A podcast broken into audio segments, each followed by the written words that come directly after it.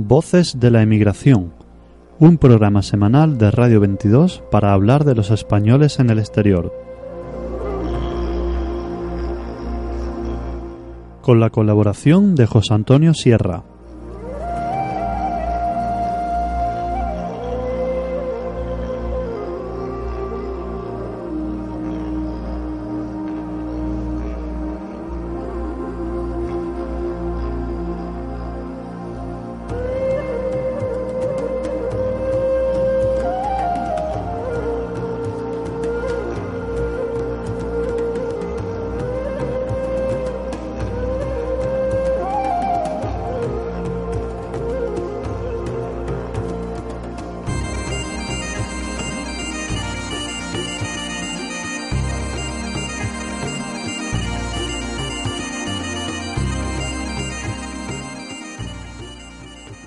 Bienvenidos a Radio 22, a este nuevo programa de Voces de la Inmigración. Vamos a, iniciar, como siempre, con nuestra rueda de prensa, eh, con nuestro colaborador eh, fundamental, José Antonio Sierra. Buenos días. Hola, buenos días. ¿Cómo han ido esas vacaciones? Pues bastante bien. Estuve en Londres y en Dublín, ciudades que ya conozco bastante bien porque he pasado allí muchos años. Y he conocido a muchos españoles, en realidad en, en, las dos ciudades se oía hablar español todo el tiempo. Ah, qué bien. Y en, Dublín, eh, bueno, el centro de la ciudad parece que es que es una ciudad española. eh, pero te estás refiriendo no solo a gente de vacaciones, sino también gente que ande por allí trabajando, ¿no? Sí, hay miles de españoles trabajando allí, sobre todo jóvenes. Y tuve oportunidad de hablar con bastantes de ellos y me dieron sus... Su, me explicaron cómo vivían, cómo habían conseguido el trabajo y cómo se sentían. Fue muy interesante. eh, cuéntanos, hoy, eh, por lo que mm, hemos comentado anteriormente, eh, y quizás de esa eh, reflexión que haces, ¿no? De los encuentros que has tenido y cómo, y cómo has hablado con, con los españoles eh, allí, queríamos tocar el tema de la situación en que estos jóvenes o trabajadores en general se plantean sus viajes, ¿no? Tanto a Reino Unido como a Irlanda. cuéntanos, ¿cómo, ¿cómo ves tú el tema y qué podríamos orientar y enfocar para que la gente tenga mayor información sobre ello?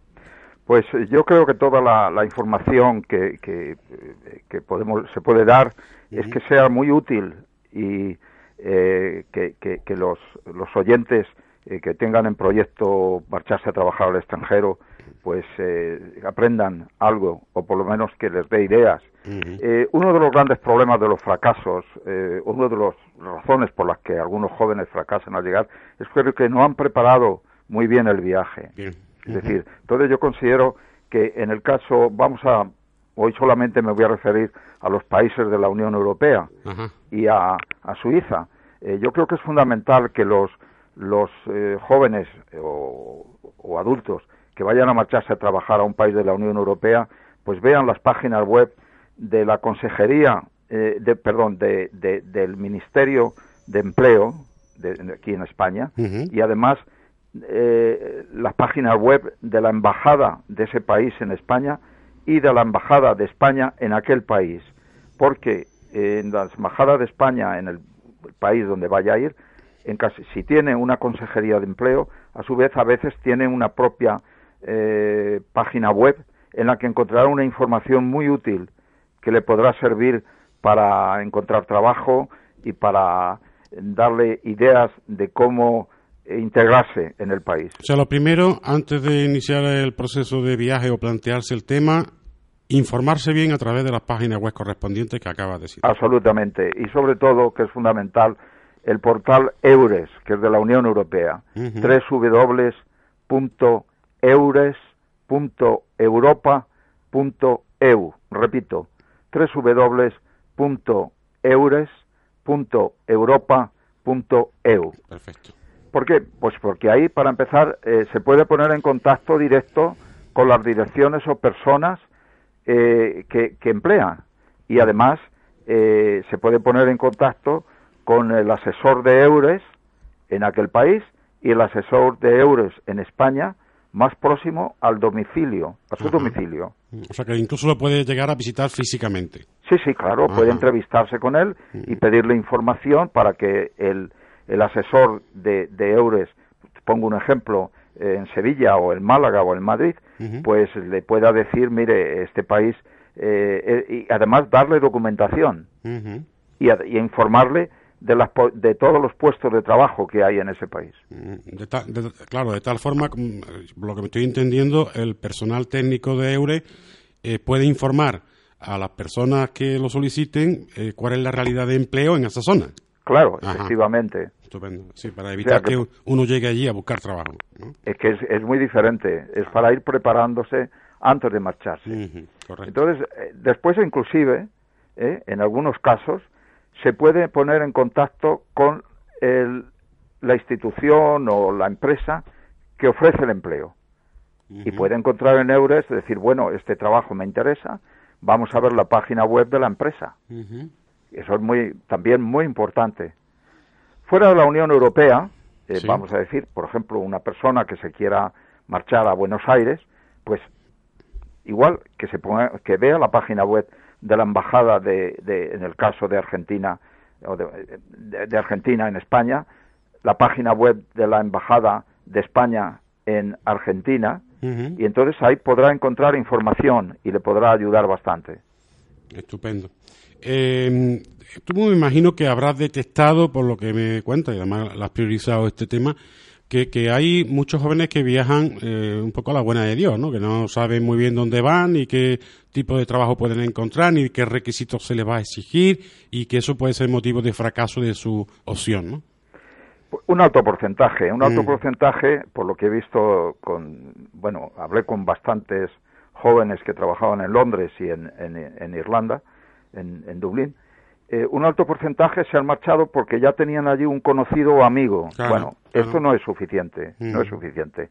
Es decir, eh, para empezar, existen agencias, se tienen que también tener en cuenta que, que todos estos servicios de euros son gratis y que si le ayudan a encontrar un puesto de trabajo va a ser gratis, que va a ser muy diferente a si buscan trabajo a través de una agencia, porque a veces las agencias existen academias de lenguas modernas que dicen, bueno, ya usted, si se matricula aquí para seguir un curso de inglés o francés o alemán o lo que sea, a su vez le ayudaremos a encontrar un puesto de trabajo. Bueno, eso ya es muy diferente. Entonces, otro camino que pueden seguir, que puede, ser una gran ayuda, son eh, prácticas en una empresa, pero prácticas remuneradas. Entonces, ¿qué ocurre? Pues, por ejemplo, existe un organismo que es IAESTE, www iaeste.es, ¿eh? que es para eh, estudiantes, eh, digamos, de carreras técnicas, que pueden encontrarle un puesto de trabajo en una empresa, son prácticas remuneradas. ¿Cuál es la ventaja de, estar en un país con prácticas remuneradas? Es que, en primer lugar, bueno, con ese dinero que perciba, quizás se pueda pagar la estancia, pero además le puede permitir para familiarizarse con el país y aprovechar su estancia para ya encontrar un puesto fijo. Sí, como un paso previo a una, a una cuestión más sólida, ¿no? Eh, correcto. Ajá. ¿Y esta, esta página qué tipo de, de propuestas de prácticas remuneradas suele ofrecer? Bueno, en, en, eh, y a este, que además tiene, hay, me parece que son 57 universidades españolas las que están colaboran, pues ahí en, en la página web de IAESTE puede encontrar toda la, toda la información una información muy útil sobre los fines de este y los servicios que presta. Y luego, en última instancia, si es un estudiante que está en la universidad, pues si, si en la universidad en la que estudia existe o tiene un representante de AESTE, entrevistarse con el representante o con el delegado de AESTE para que le informe. Estupendo. Muy bien, pero ya tenemos dos pasos. Uno, la información básica de la embajada, la página de mm, Eures. Eure, eh, Europa.eu que, que nos informará sobre los empleos que existen en el país, incluso los contactos con las empresas, si queremos entrar en las empresas. Y esta segunda que, que anuncia o que nos notifica que es la, la posibilidad de prácticas remuneradas en empresas a través de la página de iaeste.es. Sí, ese es un camino. Claro, en el caso de IAESTE es para estudiantes universitarios. Correcto. Sí, que Ahora, antes de marcharse, hay cosas que tiene que tener en cuenta, que es muy importante. Es, eh, tiene que preparar la marcha, antes de salir tiene que preparar eh, su marcha eh, con bastante antelación, no de repente en 15 días, y asegurarse de lo que lleva. Por ejemplo, es muy importante el currículum vitae, porque el, un currículum vitae, la presentación del currículum vitae, no es lo mismo en un país que en otro. A veces varían la forma y el contenido. Es decir, por ejemplo, en muchos países valoran las experiencias laborales que tiene esa persona, aunque tenga muchos títulos. Yo puedo contar rápidamente que un amigo mío que solicitó una plaza en una universidad británica eh, para en un el departamento de estudios hispánicos sobre un, un trabajo eh, eh, iban a investigar sobre la metodología del español como lengua extranjera y valoraron muchísimo las experiencias que tenía esta persona eh, experiencias laborales, pues como camarero, eh, descargando barcos, eh, otro tipo de trabajos que no tenían que ver nada con eso. y lo valoraron. Pero valoran su recorrido vital, que es muy importante. sí. Es decir, hay que asegurarse del empleo antes de, ir. Hay que asegurarse también, viendo las páginas web de EURES, tienen que asegurarse si llevan la documentación correcta, es decir, el pasaporte, certificados, muy importante, un certificado de nacimiento, ¿eh? Eh, si se necesita eh, un visado para entrar en el país, si es estudiante, que a veces hay visados diferentes, que se lleve un certificado de estudios, los certificados de estudios. Eso te iba a decir, porque cuando has comentado lo del currículum, bueno, me, imagino que siempre el currículum en inglés. bueno, depende del país. El ideal es llevar el currículum en el, en el eh, traducido al idioma del país donde se va, aunque en, en, por supuesto en el Reino Unido, Irlanda y muchos países actualmente con el con el currículo en inglés lo pueden entender, pero es mejor si es posible llevar el currículum vitae traducido al idioma del país. Y Siempre facilita el trabajo. Como decía, eh, tener en cuenta el llevar toda la documentación acreditativa de sobre todo el tema de estudio eh, que hemos puesto en el currículum, porque en un momento determinado nos pueden pedir los documentos. Sí, claro, por eso, es mejor llevarse los documentos. Eso, eso, que hay que compulsarlo, hay que, llevar copias, etcétera, ¿no? Que eso... Y luego es fundamental, hay que llevarse, pues, un, un, el, la tarjeta sanitaria europea, si es un país de la Unión Europea, y si es posible, un seguro de salud, ¿eh? Un seguro de salud. ¿Por qué? Pongo un ejemplo. Eh, que he encontrado eh, cuando he estado en Dublín. Eh, muchos españoles les ha sorprendido que al llegar allí las dificultades para encontrar un sitio donde, donde alojarse. Claro. Porque una habitación compartida en Dublín, comparti una habitación, perdón, con, con, un baño, cuarto de baño compartido, puede llegar a costar hasta 500 euros al mes. Caramba. ¿Eh? Y el, el sistema sanitario también es diferente. Hay que asegurarse a ver cuál es el sistema sanitario y qué facilidades va a tener allí eh, con las eh, a qué servicios puede solicitar con la tarjeta sanitaria europea. Muy bien, vamos a dar un último consejo o recomendación antes de iniciar ese viaje en busca de trabajo al exterior. José Antonio. Pues que se necesita asegurarse que se necesita un permiso de trabajo, ¿eh? que se lleva a ser posible ya un contrato de trabajo, que, se, que, que, sepa eh, dónde va a alojarse antes de llegar allí. y, pero, ¿y cuánto cuesta? A partir de ahí, es decir, eh, a ser posible acercarse a la Consejería de Empleo de la Embajada de España, si tiene Consejería de Empleo en el país, y si no, antes ver la página web, la eh, antes de salir de España, ver la página web de la Consejería de Empleo de la Embajada. Perfecto. Porque ahí encontrarán muchísima información. Bien, pues tus recomendaciones creo que son básicas y fundamentales. Eh, evitar en lo posible esto de, no, es que yo tengo un amigo allí, porque eh, uno tiene que llegar bien informado, como dices, todos los aspectos relacionados con las posibilidades de empleo, incluso la práctica remunerada, eh, dónde va a alojarse, llevar su tarjeta sanitaria, su currículum impreso, bien, bien delimitado, eh, los soportes de titulaciones académicas compulsados en copias compulsadas para que puedan ser entregados en caso de que te lo demande una determinada empresa o, institución donde puedas trabajar y no dejar un poco al azar, bueno, como tengo un amigo allí, pues ya me encontraré lo que sea, ya dormiré donde sea y ya buscaremos trabajo donde sea, ¿no? Claro, este es el, así creo que se puede evitar, pues eh, yo diría, bastantes sorpresas. Muy bien, José Antonio, ¿quiere añadir alguna cosa más? Pues nada, que creo que la, eh, intentaremos dar en todos los futuros programas pues información muy práctica y páginas web de los diferentes países, de los relacionadas con los diferentes países, que pueden ser muy útiles para todos los oyentes. Perfecto, pues de nuevo, bienvenido. Hayas regresado de tus vacaciones, nos alegremos de que andemos medio bien de salud, que siempre es importante. Bueno, pues eh, es un placer volver. Un abrazo, Antonio. Igualmente.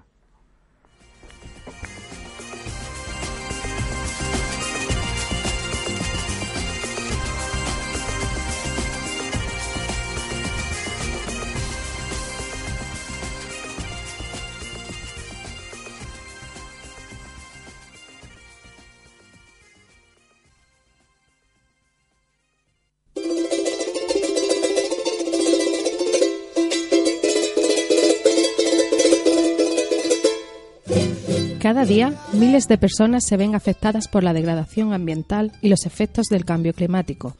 Paz y Desarrollo, 27 años trabajando en más de 35 países para promover la soberanía alimentaria, el acceso a la tierra y al agua. Infórmate en www.pazydesarrollo.org. Hazte socio y colabora.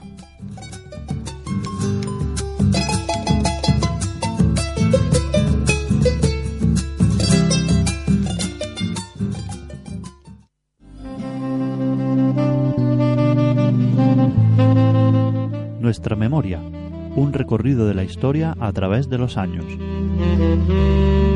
En radio22.com.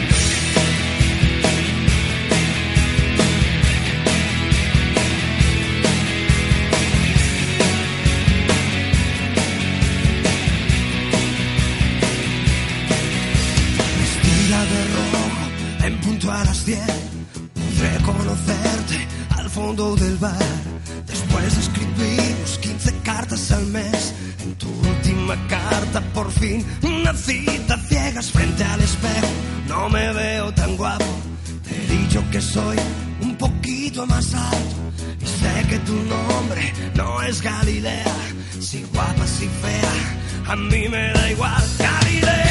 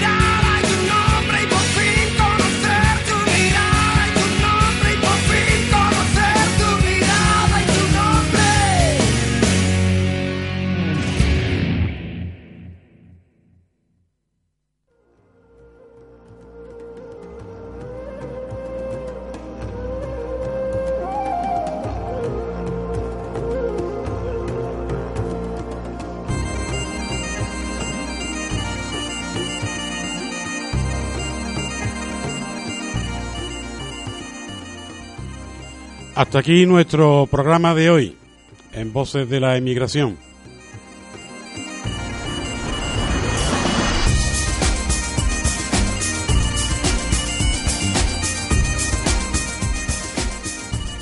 Hemos contado con la participación de José Antonio Sierra, que nos ha ilustrado sobre aquellas cuestiones a tener en cuenta por parte de los jóvenes que se planteen en la Unión Europea dar un salto para la posibilidad de empleo o de prácticas remuneradas. Es conveniente que lo escuchen con, con detenimiento.